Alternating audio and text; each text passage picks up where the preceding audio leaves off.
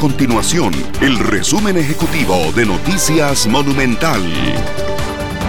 Hola, mi nombre es Fernanda Romero y estas son las informaciones más importantes del día en Noticias Monumental. La pandemia no impedirá que este 2020 se realice la Teletón, aunque sí generará cambios sustanciales en su formato y sus métodos de recaudación.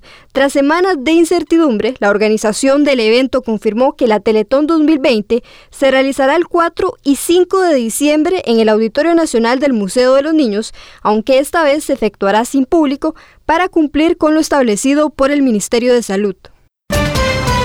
Los diputados aprobaron una moción que le dará un trámite más rápido al proyecto de ley que pretende reducir la deuda política de 0.19% a 0.10% del Producto Interno Bruto para las elecciones nacionales del 2022. Esta iniciativa también contempla cortar el plazo en que el Estado le reconoce a los partidos políticos los gastos de campaña y empezaría a correr a partir del 1 de noviembre del 2021.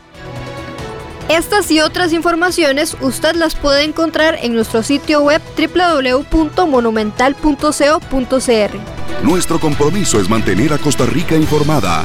Esto fue el resumen ejecutivo de Noticias Monumental.